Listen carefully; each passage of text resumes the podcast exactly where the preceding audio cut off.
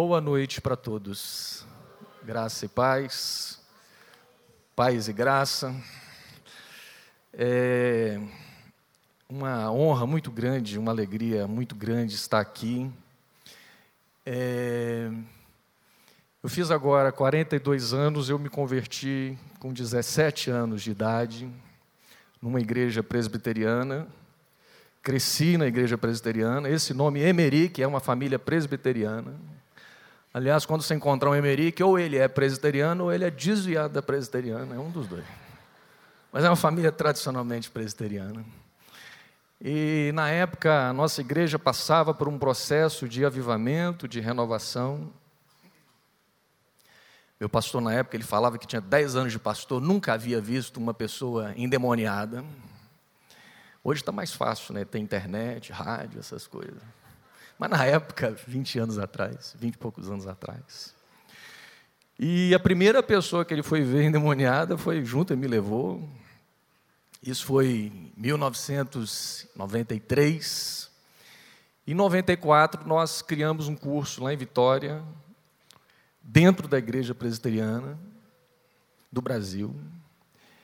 E aí, depois eu me formei, né, fui pastor da presbiteriana por um tempo, e de lá para cá, eu venho desenvolvido, desenvolvendo esse projeto, e hoje nós chamamos ele de aconselhamento integral.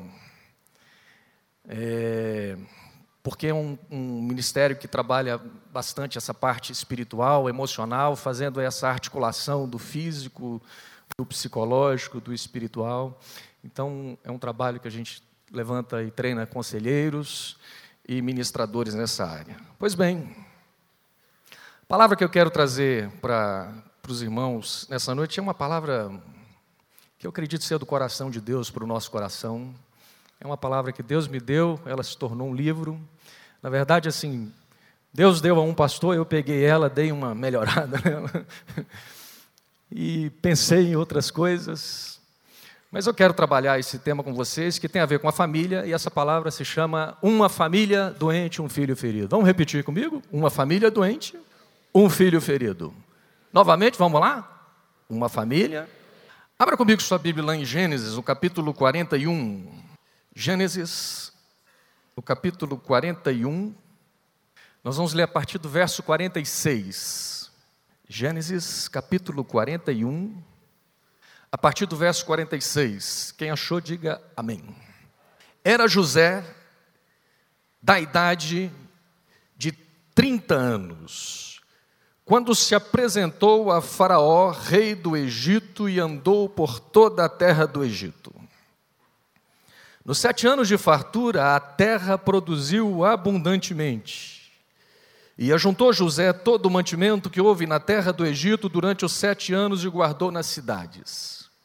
O mantimento do campo ao redor de cada cidade foi guardado na mesma cidade. Assim ajuntou José muitíssimo cereal, como a areia do mar, até perder a conta, porque ia além das medidas. Antes de chegar à fome, nasceram dois filhos a José, os quais lhe deu Azenate, filha de Potífera, sacerdote de On. José ao primogênito chamou de Manassés, pois disse, pois concluiu: Deus me fez esquecer de todos os meus trabalhos, ou uma melhor tradução, dores, sofrimento, e de toda a casa de meu pai. Ao segundo chamou-lhe Efraim, pois disse: Deus me fez próspero na terra da minha aflição. Baixa sua cabeça um pouquinho, fecha seus olhos, põe a mão no seu coração nessa hora, vamos orar junto comigo? Fala comigo assim, Pai Celeste, eu entrego a minha vida diante do teu trono.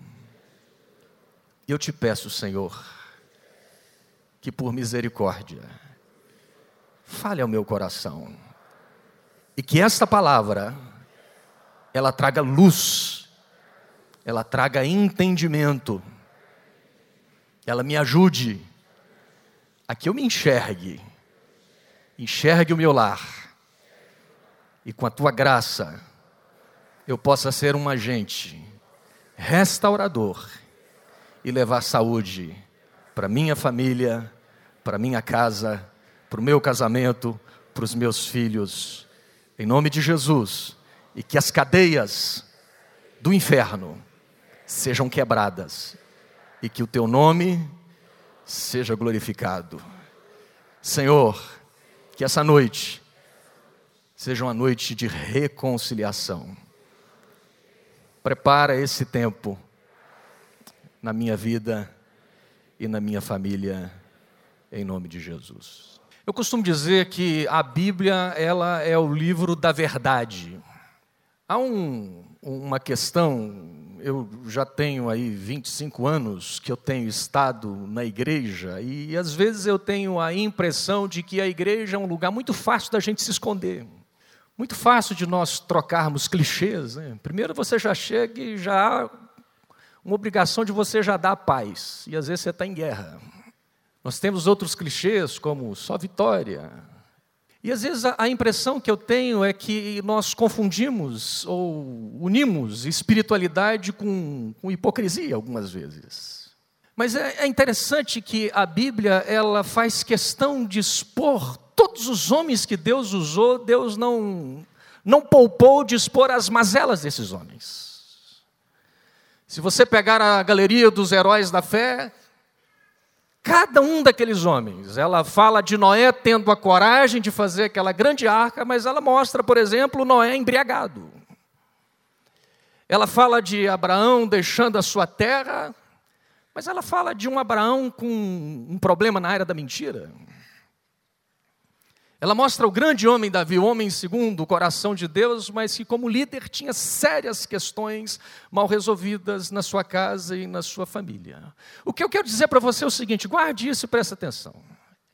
É possível que você seja alguém de Deus, um homem de Deus e até uma família de Deus, mas que você termine muito mal os seus dias. Isso é uma coisa estranha. Eu vou narrar uma história na Bíblia de uma família patriarcal. Mas você deve se lembrar que, por exemplo, Rebeca, nos seus últimos dias, ela disse para o marido: Amargurada eu estou da minha vida. O grande Jacó, que Deus mudou o seu nome para Israel, ao se apresentar ao grande Faraó, o Faraó diz: E aí, como é que você está, Jacó? Ele disse: Poucos e maus foram os meus dias. A questão é que, se nós não dermos atenção a alguns princípios básicos, você corre o risco de passar pela igreja, de passar por essa terra e viver a palavra de Deus, os princípios, é, conviver com a questão religiosa e espiritual, mas ser uma pessoa com sérias questões mal resolvidas na sua vida e na sua estrutura familiar. A Bíblia nos fala, em especial, da família, da estrutura é, é, familiar de Jacó. E é nela que eu quero me ater neste momento. Você deve se lembrar que Jacó, ele teve os pais chamados Isaac e Rebeca. O primeiro problema na família, na estrutura da família de Isaac e Rebeca, é que eles escolheram, por alguma razão, amar um garoto em detrimento do outro. Então o Isaac escolheu Esaú. E é interessante que Esaú se torna um grande caçador. Ele tinha as marcas do pai. E a Rebeca escolhe Jacó. E Jacó se torna um homem mais pacato, um bom cozinheiro. E quando esses pais elegem um filho em detrimento do outro, eles acabam colocando esses filhos em guerra. E foi uma guerra que chegou a um ponto em que um desses filhos, Jacó, a mãe disse: "Fuja de casa, porque o teu irmão, ele tem por você ódio de morte, ele quer te matar". E Jacó sai fugido da sua casa.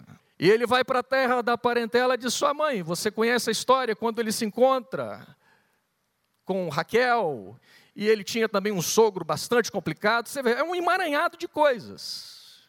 Ele trabalha para o sogro e depois o sogro faz o casamento e tudo indica que o sogro mandou colocar uma bebida mais fermentada no copo de Jacó, e o fato é que ele se casa, vai para a lua de mel, e no dia seguinte ele acorda e descobre que casou com a cunhada.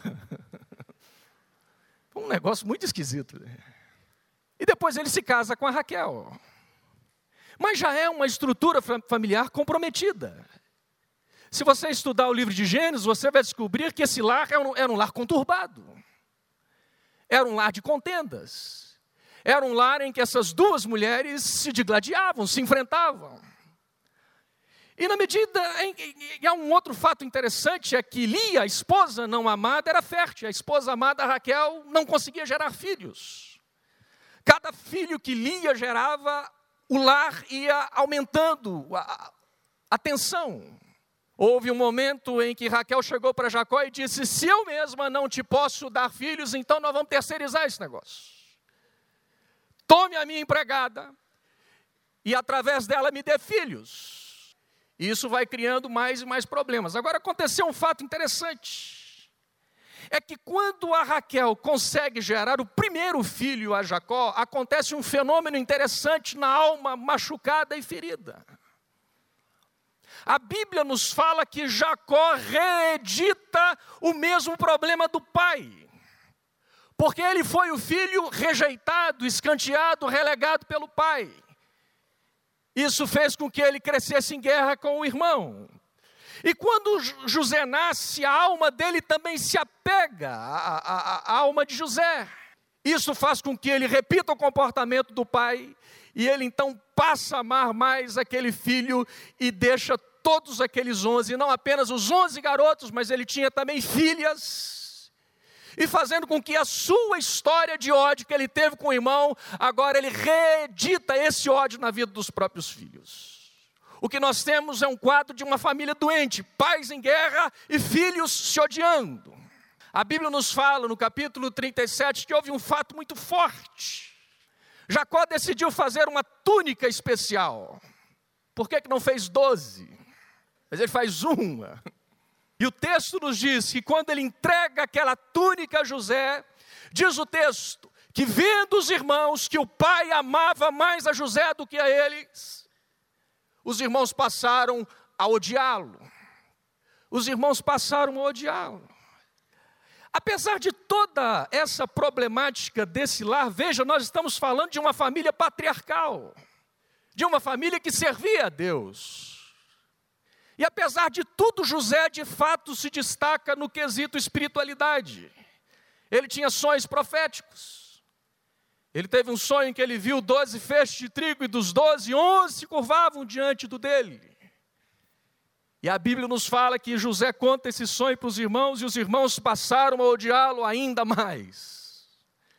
Depois ele vê o sol, a lua e onze estrelas se curvando diante dele. Conta mais uma vez o sonho e a Bíblia, pela terceira vez, repete: tanto mais o odiavam. Eu fiquei pensando nessa sequência de ódio. Versículo 4: passaram a odiá-lo. Versículo 7, versículo 5, e odiaram ainda mais. E versículo 8, e tanto mais odiavam. Um dia, José estava, os irmãos estavam cuidando da fazenda do pai, do gado do pai. E Jacó chega até o filho predileto e diz para ele: Vai ver como se passa os seus irmãos. Mas esses irmãos estavam num grau muito avançado de ódio, e eles já estavam conspirando contra a vida de José. Quando finalmente José, quase o caçula, quase a rapa do tacho da família, vem e de repente esses irmãos olham e um dentre eles se levanta e diz: Lá vem o tal sonhador. E ele diz: Matemo-lo e veremos em que se darão os tais sonhos. José então é segurado pelos irmãos, eles ficam ali pensando em como vão tirar a vida do próprio irmão, quando de repente um dentre eles, o mais velho Rubens, se levanta e diz: Eia, não façais isso, porque o jovem é sangue do nosso sangue e carne da nossa carne. Vocês não, não, não vamos fazer isso. José então é colocado numa cisterna, mas enquanto Rubem dá uma saída, de repente vem uma carruagem de escravos em direção ao Egito, então esses irmãos têm uma ideia genial nós vamos nos livrar dele sem precisar tirar sua vida. E então José é vendido como escravo, ele é negociado como escravo, suas roupas, a sua túnica é tirada, eles matam um animal, eles misturam as suas vestes no sangue, e assim, enquanto José vai em direção ao Egito, eles levam suas vestimentas ao pai, e o pai então chora profundamente a pretensa ou aparente morte do filho. Apesar de todas essas coisas, Deus era o Deus de Abraão, de Isaac e de Jacó. Deus era com José. A primeira intervenção interessante é que, ao chegar no Egito, José, ao invés de ir para o campo de concentração de escravos, um homem chamado Potifar o compra. E os negócios de Potifar começam a prosperar. Mas veja que interessante, esse José que veio de uma família disfuncional, ele vai parar justamente em uma outra família disfuncional. E a Bíblia nos fala que a mulher de Potifar, ela se insinuava, até o dia em que ela, ela arma aquela arapuca. E José então corre, mas ela consegue ficar com parte das suas roupas, e os oficiais chegam, e ela diz: Esse José a quem o meu marido tanto confia, veio aqui se insinuou, mas eu gritei, ele correu, mas a sua roupa ficou como prova de que ele é um sem vergonha, um mau caráter. Potifar chega, José agora é colocado na cadeia. Mas veja que a mão de Deus conspirava a favor desse jovem. Pouco tempo se passa. A Bíblia diz que o carcereiro confiava em José. José prospera naquela cadeia.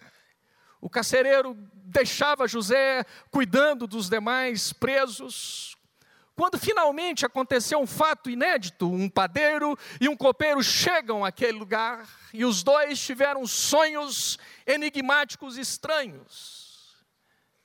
Veja que José já tinha esse dom de interpretar sonhos. José então escuta o sonho de ambos e José então se dirige a esses dois homens, interpreta o sonho dos dois, mas se dirigindo ao copeiro, ele diz: O teu sonho me, me mostra, Deus me fala que você vai viver, e quando você estiver diante de Faraó, por favor, lembre-se de mim.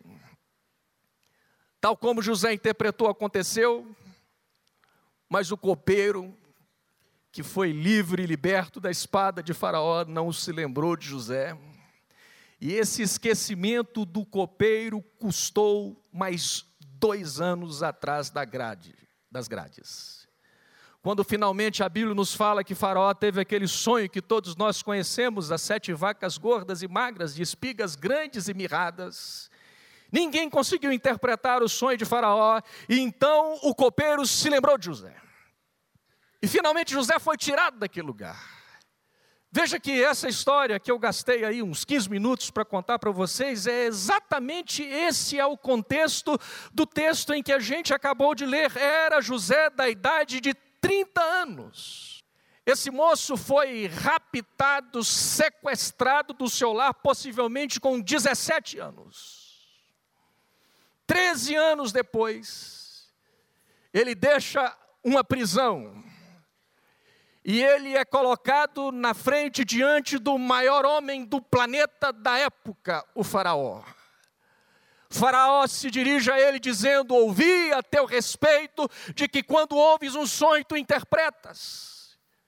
E José diz: Olha, você ouviu bem, mas isso não procede de mim, mas contai-me o sonho, porque o Deus a quem eu sirvo vai te dar uma resposta favorável. Faraó narra o sonho. E na medida em que Faraó vai descrevendo os detalhes dos sonhos, Deus começa a lançar luz na inteligência, na cabeça de José, e José começa a dizer: Faraó, o sonho é claro. Essas sete vacas gordas, espigas grandes, estão falando de sete anos de fartura, de prosperidade. Essas sete vacas magras que engolem as vacas gordas estão falando de sete anos de escassez. Faraó, destaca um administrador, destaca homens sábios, construa grandes galpões, guarde pelo menos um terço de tudo que for produzido, porque depois desses sete anos a fome virá, e os povos então da terra virão até o Egito buscar alimento.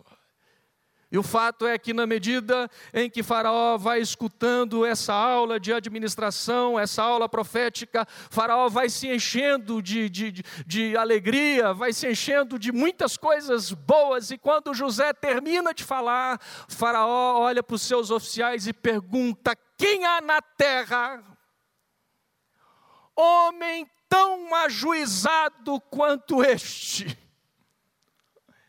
Ele diz: homem em quem há o Espírito de Deus. Faraó diz: você vai ser o administrador. Você vai ser o governador. E a Bíblia nos fala que imediatamente José recebe roupas de governador, ele recebe anel de governador, ele recebe uma carruagem de governador, ele é levado diante do povo, ele é ovacionado, aplaudido, as pessoas se curvam diante dele.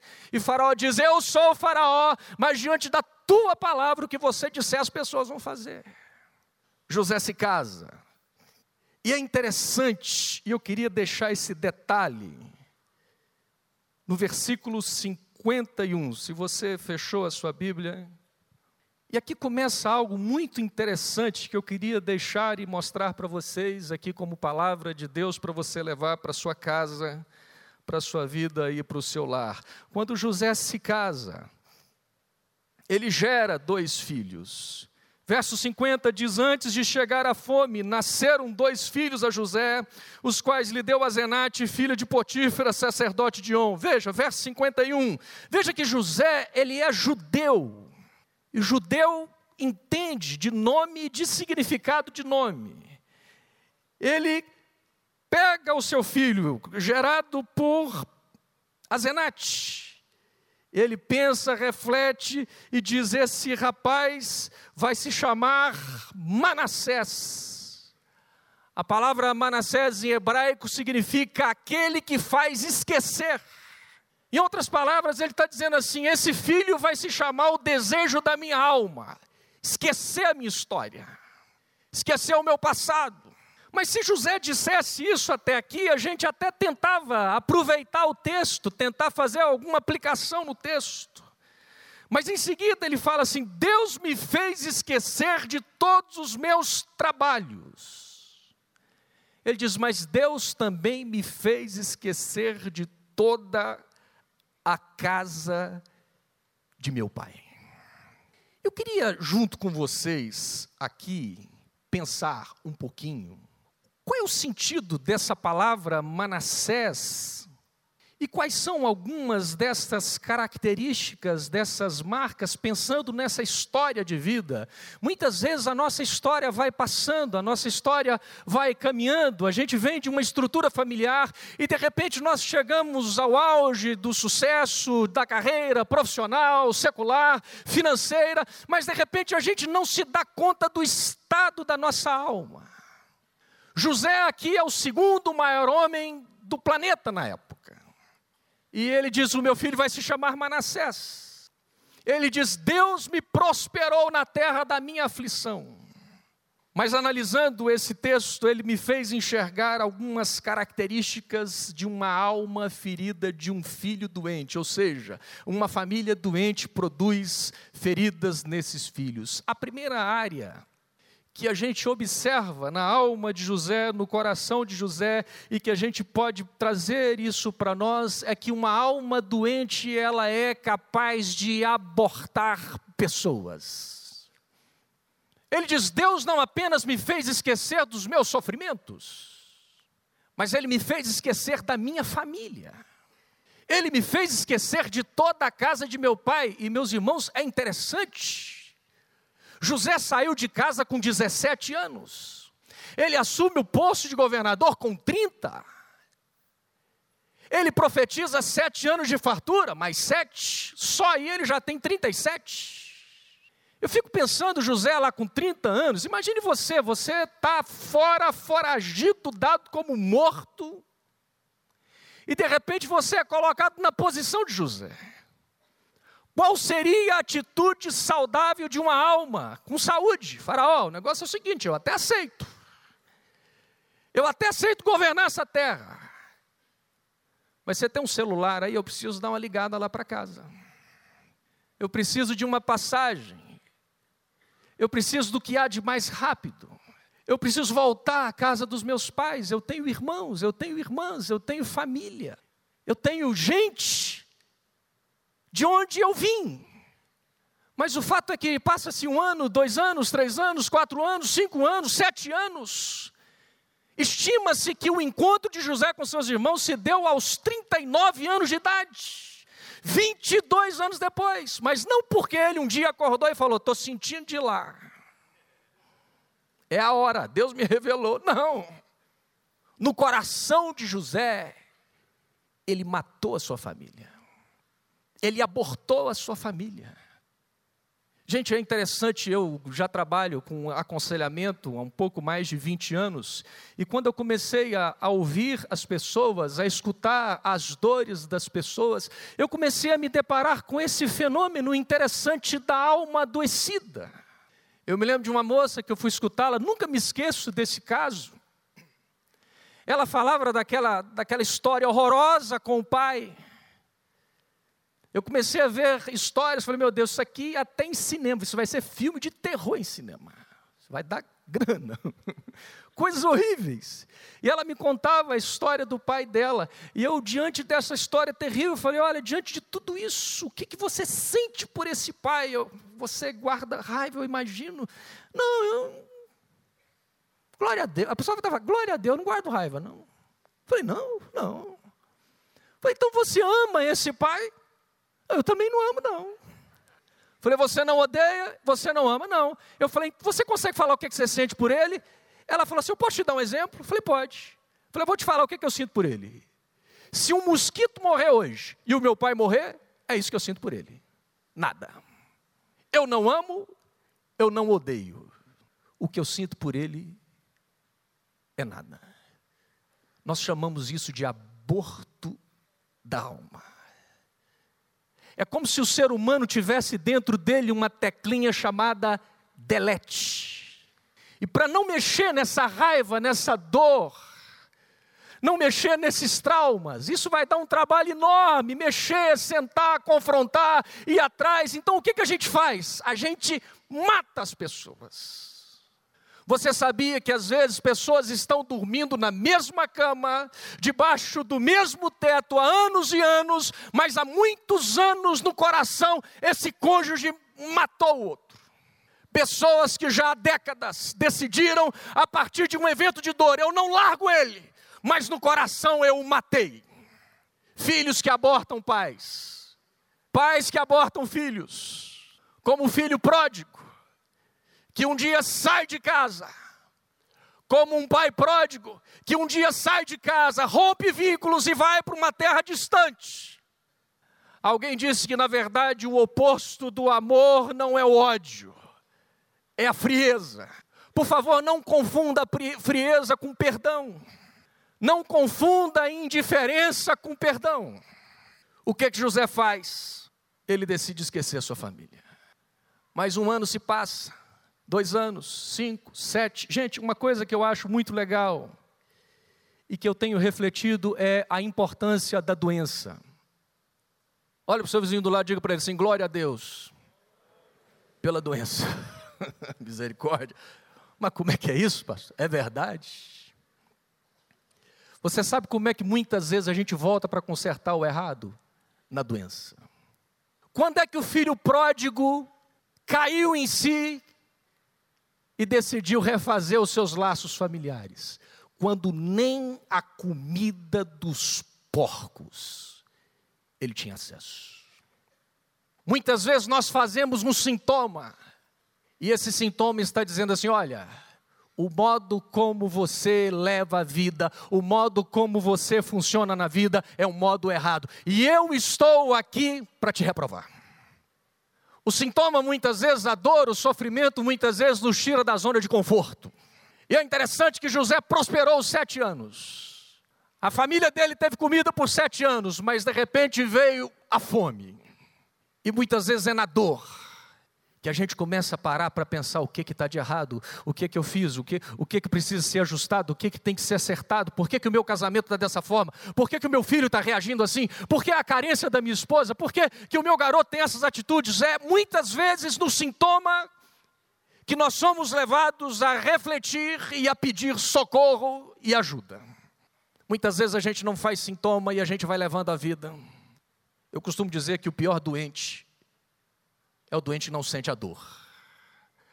A pior doença é a doença que não dói, porque muitas vezes ela vai corroendo tudo, e quando vê, já tomou tudo. Eu não falo só de doença física, Eu estou falando de doenças emocionais, sintomas na família, uma série de estruturas que às vezes ficam adoecidas como uma forma de alerta. Eu queria que você fosse com a sua Bíblia agora para o capítulo 42 de Gênesis. E eu quero mostrar para você o momento em que essa família se reencontra. Aqui estima-se que José já tenha seus 39 anos de idade. Verso 6. José era o governador daquela terra. Era ele que vendia todos os povos da terra. E os irmãos de José vieram e se prostraram rosto em terra perante ele. Agora veja no versículo 7. Depois de 22 anos, vendo José a seus irmãos, reconheceu-os, porém não se deu a conhecer. Vendo José a seus irmãos, os reconheceu, porém, porém, porém, porém, não se deu a conhecer. Presta atenção numa coisa. A segunda marca de uma alma machucada, de um filho machucado, é que uma alma machucada não se mostra. Uma alma machucada é uma alma que usa máscaras. Pode ser que você tenha alguém do seu lado e você já convive com ele há anos, e você vem aqui, frequenta esse lugar, mas talvez você não saiba. Pode ser que o que você veja não seja a pessoa, mas sim a máscara dela. José não se mostra. José não se dá a conhecer. Isso fala, isso fala muitas vezes de mazelas que nós guardamos e que as pessoas não sabem, que as pessoas não conseguem enxergar, mas que Deus sabe, Deus consegue enxergar, Deus vê, mas muitas vezes a nossa alma ferida, ela trabalha dentro dessa, dessa dinâmica de se esconder, de um faz de conta. É muito fácil a gente viver de faz de conta, como vai? Tudo bem. Quem pergunta como vai não quer saber como o outro vai, quem responde tudo bem também não quer falar. Na verdade, quem pergunta não quer saber, quem responde não quer falar. Eu fico me lembrando daquele homem da Bíblia chamado Namã. Diz a Bíblia que Namã, ele era um homem conquistador de guerras, uma alta patente. Diz o texto que ele, Deus deu a ele muitas vitórias. Mas o texto bíblico nos diz que, porém, Naamã ele era leproso. Eu fico imaginando muitas vezes o dilema que às vezes nós líderes, nós passamos na vida, você que tem uma área de ministério, uma área profissional, uma área em que você é visto como alguém que tem sucesso. Eu imagino Namã com a sua indumentária de comandante, com as suas medalhas, mas o senhor Namã, quando chegava em casa, ele tinha que tirar sua roupa. O Namã, diante da esposa, ele tinha que se despir. Imagina o Namã à vontade perto dos filhos.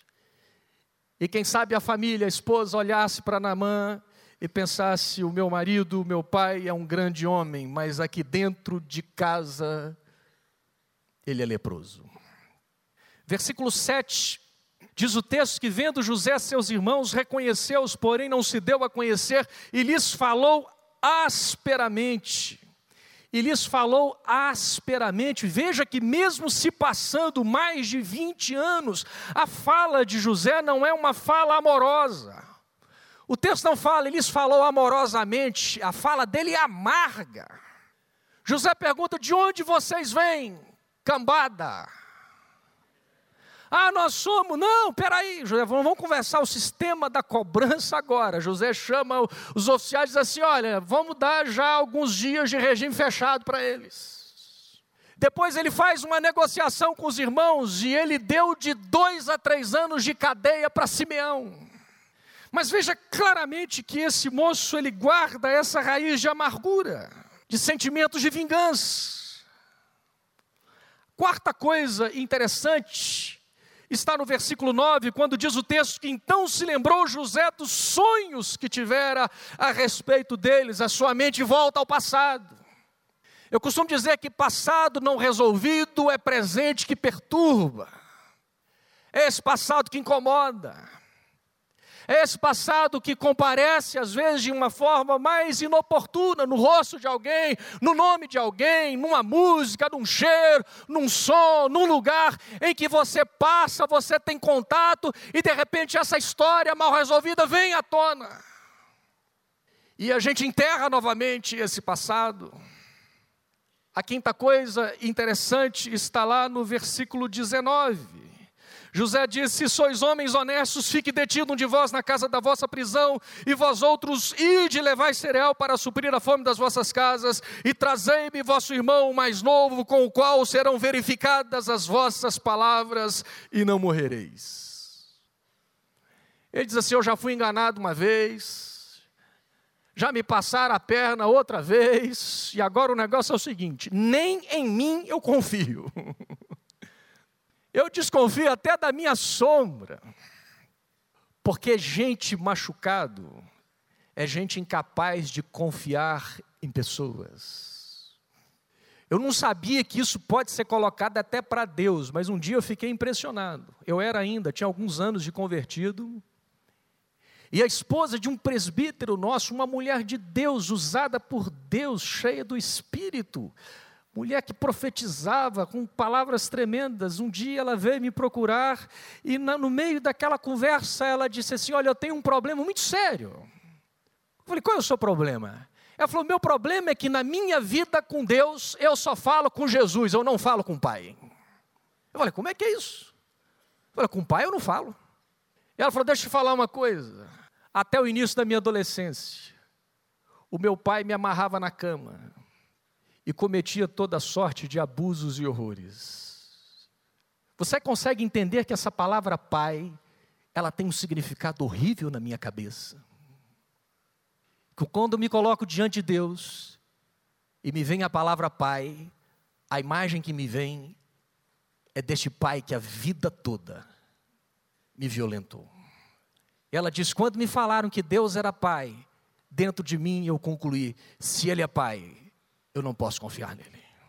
Alma machucada, ela se torna incapaz de confiar porque está aprisionada em mágoas profundas, em ressentimentos profundos.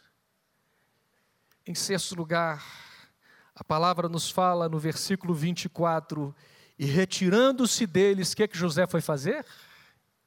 Ele foi o que, gente? Ele foi, ele não foi da glória, não. Aleluia! Oh, fogo de Deus! Manda mais, Jeová! Não!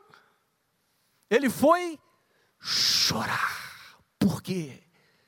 Porque esse passado estava sendo mexido. Essa história, ela estava sendo removida, é, mexida dentro dele. Agora preste atenção numa coisa. Eu costumo dizer que normalmente esse choro não é o choro que cura. Porque esse choro na calada da noite, no quarto, dentro do carro, em que você chora para você mesmo, é um tipo de choro em que você apenas circula a dor. Não é um choro em que você vomita a dor. É por isso que a Bíblia vai nos falar que houve vários eventos de choro, mas nenhum desses choros de José, pelo menos em vários deles, foi um choro para curar a alma dele. O que, que a gente aprende com a história de José para eu e você levarmos para casa? Primeiro, o tempo não apagou as suas dores. Quantos anos se passaram? Mais de 20 anos. A dor estava ali. Presta atenção numa coisa, meus irmãos todos esses sentimentos, essas dores que a gente guarda, esses sentimentos estão vivos dentro de nós. Dá para você entender isso? Tudo isso que a gente enterra não morre, está vivo. Isso fica pulsando. Os irmãos, imaginem a energia que você e que José gastou para se manter, para manter todos esses sentimentos guardados. E uma das coisas mais interessantes que a psicologia veio nos proporcionar, e algumas coisas boas, é que toda dor negada, toda dor que você nega, que você enterra, ela volta para você como doença.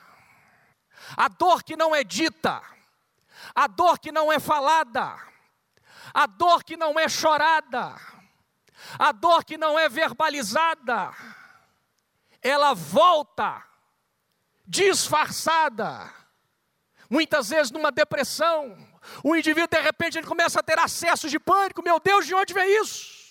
Hoje se sabe, por exemplo, que 50% do problema de pânico que as pessoas enfrentam tem muitas vezes com, vem da origem, muitas vezes lá da infância de uma criança que foi desamparada de uma criança em que o pai, a mãe abandonou, ou de uma criança que assumiu responsabilidades excessivas além da sua idade e das suas possibilidades, e ela se viu colocada nesse, nessa situação de tamanha responsabilidade e desamparo.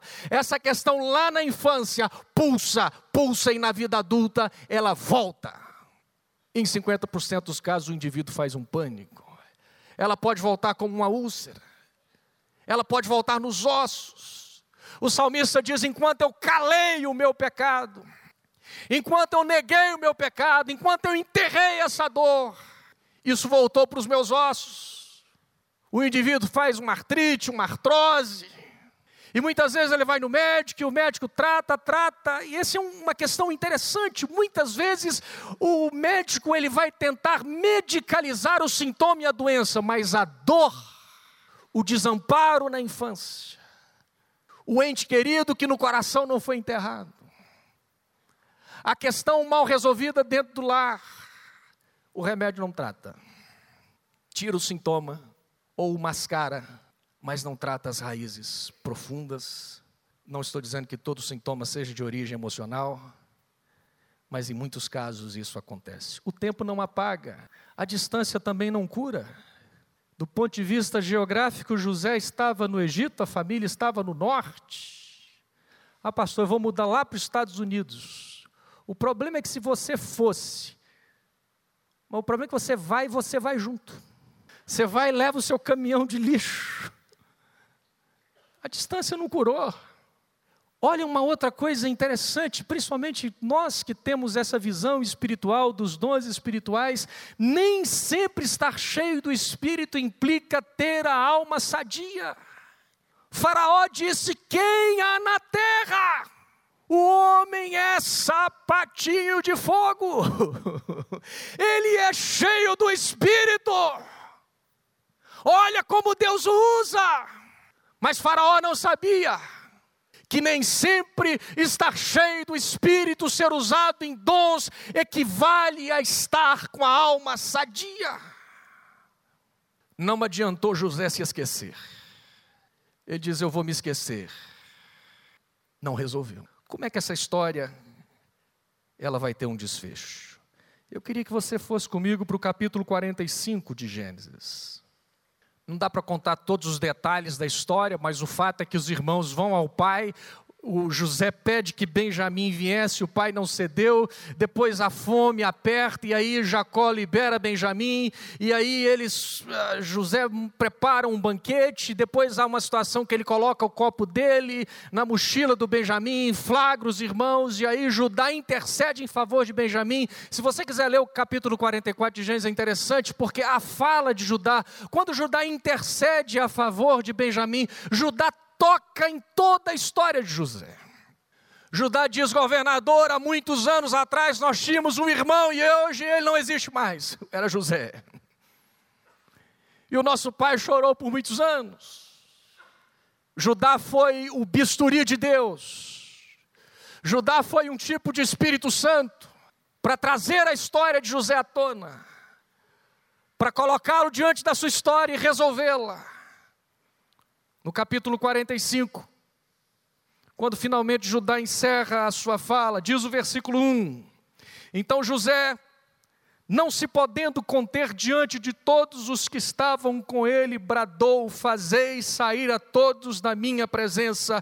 E ninguém ficou com ele quando José se deu a conhecer a seus irmãos. E levantou a voz em choro, de maneira que os egípcios o ouviam. E também a casa de Faraó, a choradeira de José chegou até lá, gente. E disse a seus irmãos: Eu sou José. Aqui possivelmente a confissão dele veio por volta de 42, 43 anos de idade. Eu sou José. Vive ainda meu pai? E seus irmãos não lhe puderam responder porque ficaram atemorizados perante ele. Disse José a seus irmãos: Agora chegai-vos a mim. E chegaram-se. E então disse: Eu sou José o vosso irmão, a quem vendestes para o Egito. Quanto tempo custou essa confissão? Eu quero deixar aqui para vocês pelo menos quatro ferramentas para você ministrar a sua alma. Quantos aqui querem e desejam que Deus trabalhe no seu coração, nas suas emoções? Amém. Eu em muitas igrejas eu vou, o pessoal, amém, amém. Eu falo assim, speed engano, sai dos corpos agora. Porque não tem negócio mais complicado. A maioria de nós quer cura assim, pastor, ore por mim. Qual é o problema? Deus vai te revelar. Ore por mim, qual é o problema? É uma luta. Que luta, filho? É uma luta lutada. É um deserto, ou eu tenho uma prima minha, sabe? É uma prima. E aí, o que você diria para essa prima? Esse processo começa quando José decide tirar a máscara. José está dizendo assim: chega de farsa, chega de teatro gospel. ele diz assim: antes de governador, eu vou mostrar quem eu sou para vocês. Eu sou José eu sou vosso irmão. Ele toma a decisão de tirar a máscara, de mostrar quem ele é, de rasgar o coração. Isso é uma coisa muito importante. Só que muitas vezes, na hora da gente tirar a máscara, é muito difícil. Eu me lembro alguns anos atrás, eu atendia muita gente, eu ministrava muita gente, participava de conferência, e um dia eu tinha coisas na minha vida, eu falei, gente, eu preciso tirar a máscara, eu preciso abrir meu coração, eu preciso falar da minha história. Eu vim de uma família também muito doente, mas e na hora de falar? A mão começava a suar, o choro vinha e eu travava. Muitas vezes eu não conseguia chorar diante da pessoa, eu chorava no carro. é difícil, mas é necessário tirar a máscara mostrar quem é você, contar a sua história.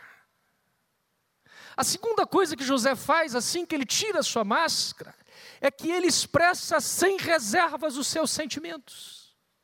Você imagine José uma panela de pressão que estoura. Quando ele diz: Fazei sair a todos da minha presença, ele se abre. Diz o texto que ele levanta a voz dele em choro, que quem passou na rua o choro dele chegou lá no palácio de Faraó. Esse homem brada, esse homem urra. Eu chamo isso de possessão choral. Eu não sei quem já teve essa experiência, mas quando é do choro, vem lá do íntimo, é aquele choro que te toma. Muitas vezes a gente tem dificuldade em dar nome aos nossos sentimentos. Você pergunta assim, fulano, o que, é que você está sentindo? Ah, é, foi muita luta. Não, não perguntei se foi muita luta. Qual é o nome do sentimento? José expressa, ele coloca a sua dor, ele grita. Uma outra coisa interessante que José faz é que ele dá nome aos seus sentimentos. Ele diz: Eu sou José a quem vendestes para o Egito. Ele diz: A minha dor tem nome. A minha dor se chama Vocês me venderam para o Egito. Dar nome à dor falar da dor, descrever a dor, dar voz ao trauma, verbalizá-lo. E em último lugar, o que que José consegue fazer? Lá no versículo 14, a palavra nos fala no capítulo 45, verso 14: E lançando-se ao pescoço de Benjamim, seu irmão, chorou, e abraçado com ele, chorou também Benjamim. José beijou a todos os seus irmãos e chorou sobre eles, e depois seus irmãos falaram com ele. Mas eu acho interessante que aqui nós temos uma sequência. Ele tira a máscara ele põe para fora a sua dor. Eu imagino que José devia ser um moço muito doente, gente. Porque para você guardar tanta dor por anos e anos e anos, ele devia fazer muito sintoma. Mas ele deixa a dor sair. Ele verbaliza a sua dor. E ele então consegue abraçar seus irmãos. Ele consegue fazer essa reconciliação, esse retorno. E para a gente encerrar, eu já consigo perceber aqui nesse texto pelo menos quatro sinais de cura. Primeiro, ele diz: Achegai-vos a mim, reaproximação. Cheguem perto de mim. Segundo lugar, ele diz no versículo 5: Não vos entristeçais, nem vos irriteis contra vós mesmos. Ele já começa a ver a pessoa diferente. Isso é um processo muito interessante no aconselhamento. A pessoa vem e fala assim: Eu odeio Fulano, meu pai, minha mãe, eu odeio. Aí ele começa a ser trabalhado, começa a falar, a chorar, a tirar a máscara. Aí na semana seguinte ele diz: Agora eu já não odeio muito, não. Inclusive eu estou lembrando das coisas boas do meu pai. Meu pai fez isso. Aí na outra semana eu falo assim: Agora eu estou com vontade de abraçar meu pai. E não chega a ser incomum, num dado momento em que a pessoa fala assim: Tem muita coisa que eu pensei que era dele, mas na verdade o problema era meu. Eu já atendi gente que odiava o cônjuge. E a pessoa vai falando, vai tirando a máscara, vai chorando, vai verbalizando.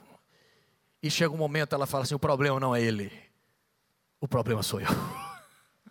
Porque eu via, mas não enxergava. Ele vê, ele diz: Eu estou vendo vocês diferentes. Não fiquem irritados contra vós mesmos. A terceira coisa fantástica que eu vejo nesse texto, no versículo 5, ele diz: Não ficais irritados, não vos entristeçais contra vós mesmos por me haverdes vendido para aqui, porque para a conservação da vida Deus me enviou adiante de vós. Presta atenção nisso e guarda isso no seu coração. Você sabe o que, que José consegue enxergar na história dele? Projeto de Deus. Eu estou conseguindo ver que, na verdade, a minha história, por mais terrível, mas eu consigo ver agora que na verdade Deus usou tudo isso como um grande laboratório. Sabe para quê? Para que hoje eu pudesse estar aqui alimentando vocês. José consegue enxergar projeto de Deus. Deixa eu dizer uma coisa para você, eu já estou já encerrando. Quando Deus trabalha a nossa alma, Ele não joga fora o nosso passado. Vou falar uma coisa que você vai ficar assustado. Ele transforma o seu passado no seu principal ministério. Às vezes eu escuto alguém, pessoa, ah, eu tenho muita vontade de montar um orfanato, de cuidar de órfãos, de tal. Eu pergunto, você foi órfão? Eu fui, como é que você sabe? Falei, porque o seu ministério vem da sua dor. Eu estava numa palestra, num seminário em Fortaleza, um pastor americano, o ministério dele é só paternidade. Ele fala um pouquinho, faz aquela fila, ele abraça, fica até de madrugada abraçando. Ele abraça, as pessoas choram, choram, choram. E eu não sei falar inglês, eu falei, traduz aí para mim e pergunta para ele assim: como é que foi a relação com o pai dele? Ele falou: eu tive um pai terrível. A minha história foi muito mal resolvida com meu pai. Mas um dia Deus tratou isso. E dessa dor, Deus levantou como um poderoso ministério. Então preste atenção nisso. Deus não vai jogar fora a sua história. Deus vai ressignificar o seu passado. Deus vai transformar o seu passado no seu principal cajado ministerial. Gente, se você pegar as, os ministérios mais fortes, por exemplo, até lembrando aqui da pastora Tânia Teresa, o testemunho poderoso que ela tem na área da paternidade, um ministério poderoso, mas de onde vem isso?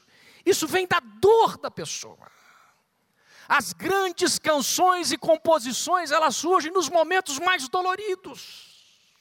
José diz: Olha, essa tragédia aconteceu, mas agora eu consigo enxergar minha história com esse olhar de Deus, não mais com um olhar de amargura.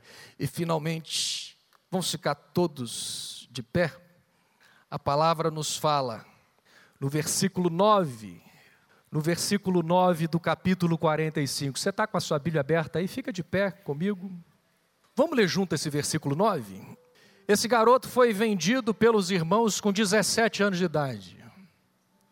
Ele começou a prosperar um pouquinho e a esposa de Potifar passou a perna nele.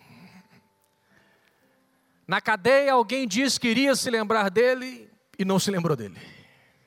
Quando ele constituiu a sua família, ele disse: Eu vou esquecer da minha família. Eu não quero mais contato com a minha família. É interessante até que ele espiritualiza isso. Ele diz que Deus fez isso. Que grande equívoco. Deus trouxe a sua família de volta. Agora, sabe o que é interessante? No verso 9, ele olha para os seus irmãos, ele que nunca teve pressa, ano após ano. Ele diz no verso 9: Apressai-vos, subia meu pai, e dizei-lhe: Assim manda dizer teu filho José: Deus me pôs por Senhor em toda a terra do Egito. Desce a mim, não te demores. Sabe o que, é que eu fico pensando? Talvez José aqui teve a percepção de que o seu trauma destruiu anos preciosos de convivência. O seu trauma roubou anos preciosos da sua história. Ele estava completamente fechado, endurecido. E esse moço, depois que tira a sua máscara, expõe a sua lepra, dá nome à sua dor, ele diz: apressai-vos, tragam meu pai. Há uns seis anos atrás, gente, Deus me deu uma palavra ligada com essa, em que Deus me levou a fazer uma carta de reconciliação com meu pai. Eu venho de uma família bastante problemática. Meu pai já é divorciado há mais ou menos 15 anos e eu sempre tive um apego muito grande com ele. Mas quando meu pai saiu de casa, teve um filho fora do casamento, sem que eu percebesse inconscientemente, eu comecei a matar meu pai dentro de mim. E todas as vezes que a gente arranca algo, a gente quer substituir. O filho pródigo se aliou a uma autoridade. Eu tentei substituir meu pai colocando meu pastor. Era Deus no céu e meu pastor na terra. Mas toda relação que você tenta reparar algo, normalmente é uma relação estranha, obsessiva, neurótica idólatra. Muitas vezes a gente coloca alguma coisa para substituir, às vezes é uma relação que camufla conflitos e relações que se perderam. E um dia Deus me falou assim: Você é o filho pródigo. Você vai voltar para casa. Você vai fazer o caminho de volta. Eu fiz uma carta para o meu pai. E veja, eu tinha uma convivência com meu pai. O relacionamento era aparentemente bom, mas lá dentro eu sabia que havia algo não resolvido. Eu escrevi essa carta. Foi fácil? Não. Demorei quase um ano para entregar. lutava, lutava, lutava, lutava, lutava. Meu pai é empresário. Ele tem um posto de gasolina. Sábado à tarde ele não fica no posto. Eu, um dia eu estava dentro do meu carro, a cartinha estava dentro da minha Bíblia. Eu falei, eu tenho que ler essa carta, eu tenho que ler essa carta para ele, eu tenho que ler essa carta. Eu falei, eu vou lá. Aí eu era sábado à tarde, ele vai embora normalmente meio-dia. Eu falei, se ele estiver lá, eu vou ler essa carta para ele. Era umas quatro, cinco horas da tarde. Quando eu passei, estava lá o carrinho vermelhinho dele. Falei, vou ter que arrumar uma desculpa, né? Falei, pai, vão lá ver minha casa. Eu estou reformando, estava reformando a casa. Ele entrou, olhou toda a minha casa. Que bonito, meu filho, muito bom e tal. Sentei dentro do carro, já era de noite. Liguei o carro, liguei o ar, travei as portas, puxei a carta. Irmãos, quando eu puxei a carta, eu experimentei isso que eu chamo de possessão choral. Eu não sabia que tinha tanto choro. Mas eu comecei a chorar, chorar, chorar, chorar, chorar, chorar, chorar, chorar, chorar, chorar. E eu comecei a ler. Gente, que luta foi ler aquela carta. Eu comecei a narrar desde quando houve o evento da saída de casa, quando eu comecei gradativamente a colocar meu pastor, e eu comecei a desrespeitá-lo, eu costumo dizer que a, eu desonrei meu pai no auge da minha espiritualidade. Quantas vezes eu pregava com meu pai sentado e eu pregava exortando ele. e aquele meu legalismo era para feri-lo. Então agora você vai lá consertar. Quando eu terminei de ler aquela carta, ele estava também chorando. E eu falei, pai, agora ora por mim, me perdoe. E meu pai orou por mim. E foi uma das coisas mais bonitas A Bíblia diz que nos últimos dias Deus reconciliaria coração dos pais com os filhos e dos filhos com pais. Presta atenção, talvez você está aqui e emocionalmente você fez como José, você partiu. Talvez você hoje é um pai doente, porque você foi um filho doente, construiu uma família e talvez você está adoecendo a sua família. Sabe uma coisa que eu aprendi? Que quando a gente adoece, a gente adoece os outros junto de nós. Até a sua cura é um ato de solidariedade com a sua família. Porque se você for doente, você leva a sua doença para os seus filhos. Você pode reeditar a sua história. Baixa sua cabeça agora. Fecha seus olhos. Independente de quem seja você, você pode ser o homem mais importante desse estado. José era o segundo do planeta. Você pode ser usado em muitos carismas.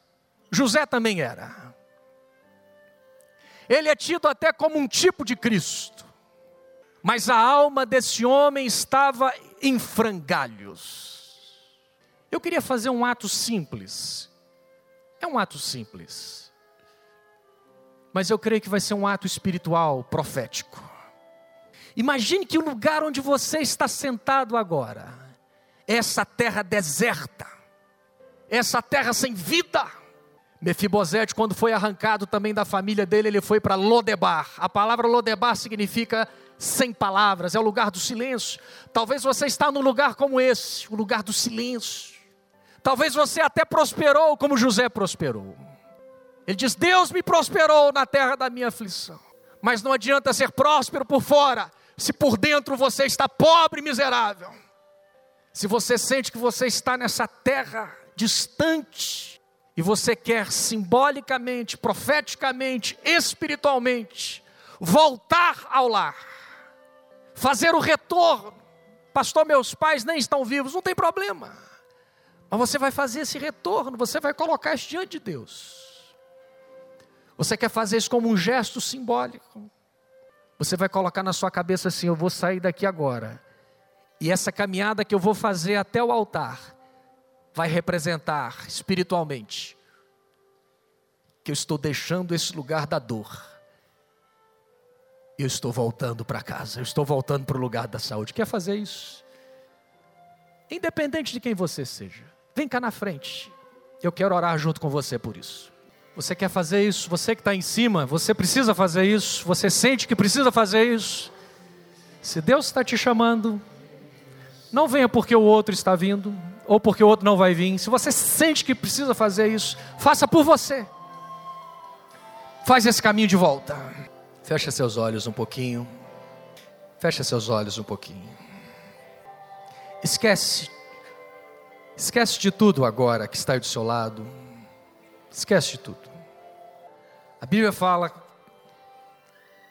do filho pródigo, que foi uma história semelhante à de José, que partiu para uma terra distante.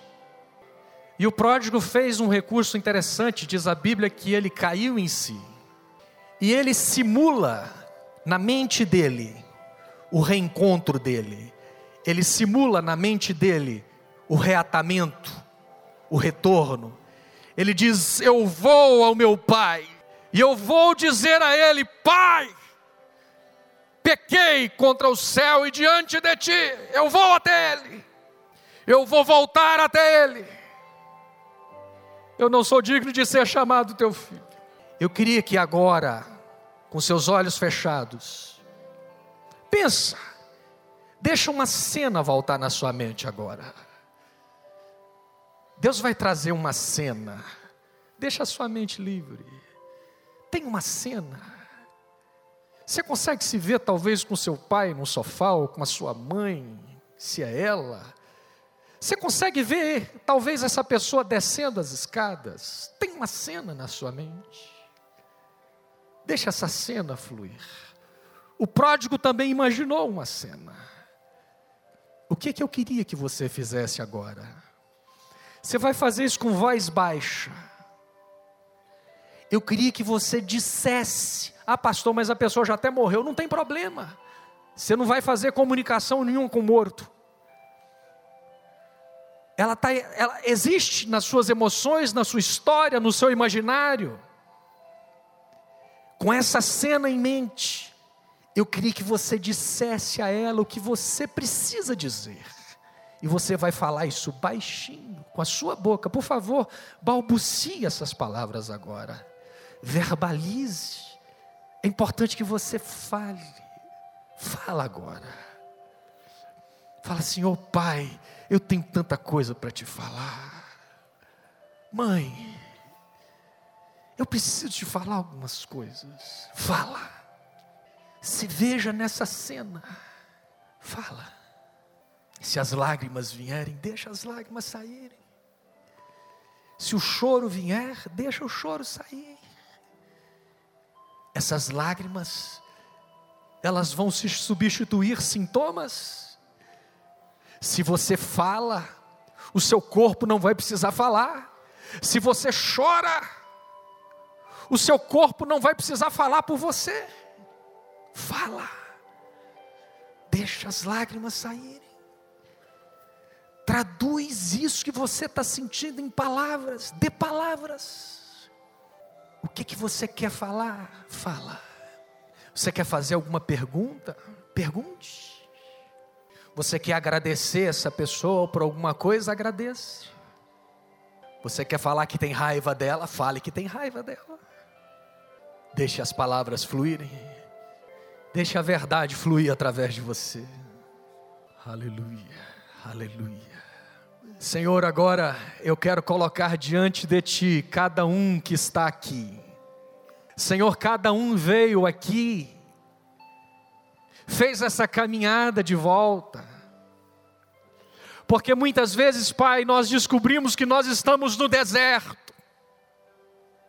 Muitas vezes fizemos como José, tentamos esconder, maquiar a dor.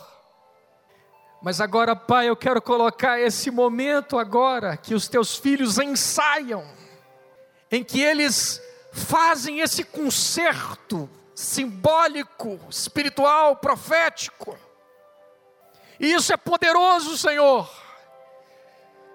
E em nome de Jesus, Pai, eu te peço que agora o Senhor se faça presente em cada encontro deste. Porque o Senhor é Deus do ontem.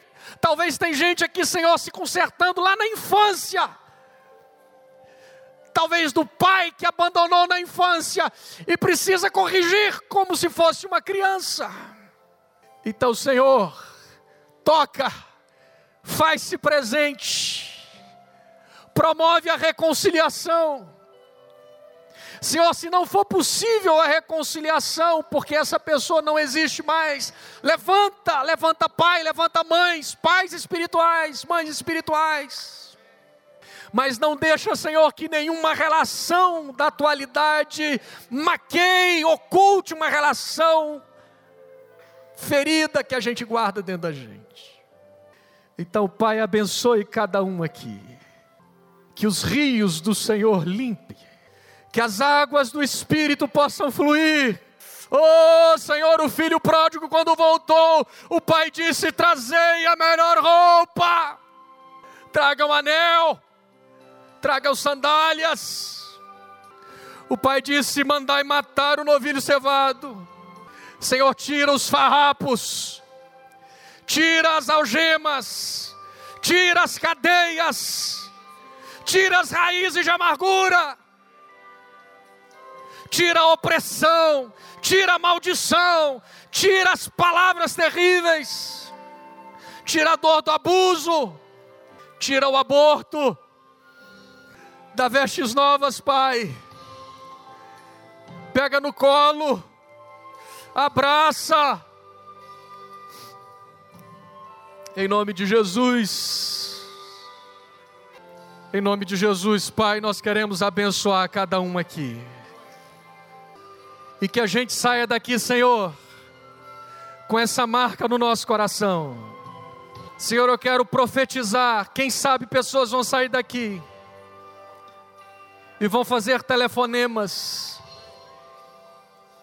vão escrever cartas, vão marcar encontros, Se isso não for possível agora, prepara o um momento, mas ajuda cada um, dê graça a cada um, abençoe cada um, Pai,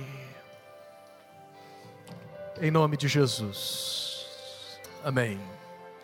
Vou pedir uma coisa agora a cada um de vocês. Cada um de vocês que veio aqui. Você vai voltar para o seu lugar e você vai procurar uma pessoa que você queria receber um abraço dela. Se não tiver ninguém que você conhece aqui, você acha um, é você.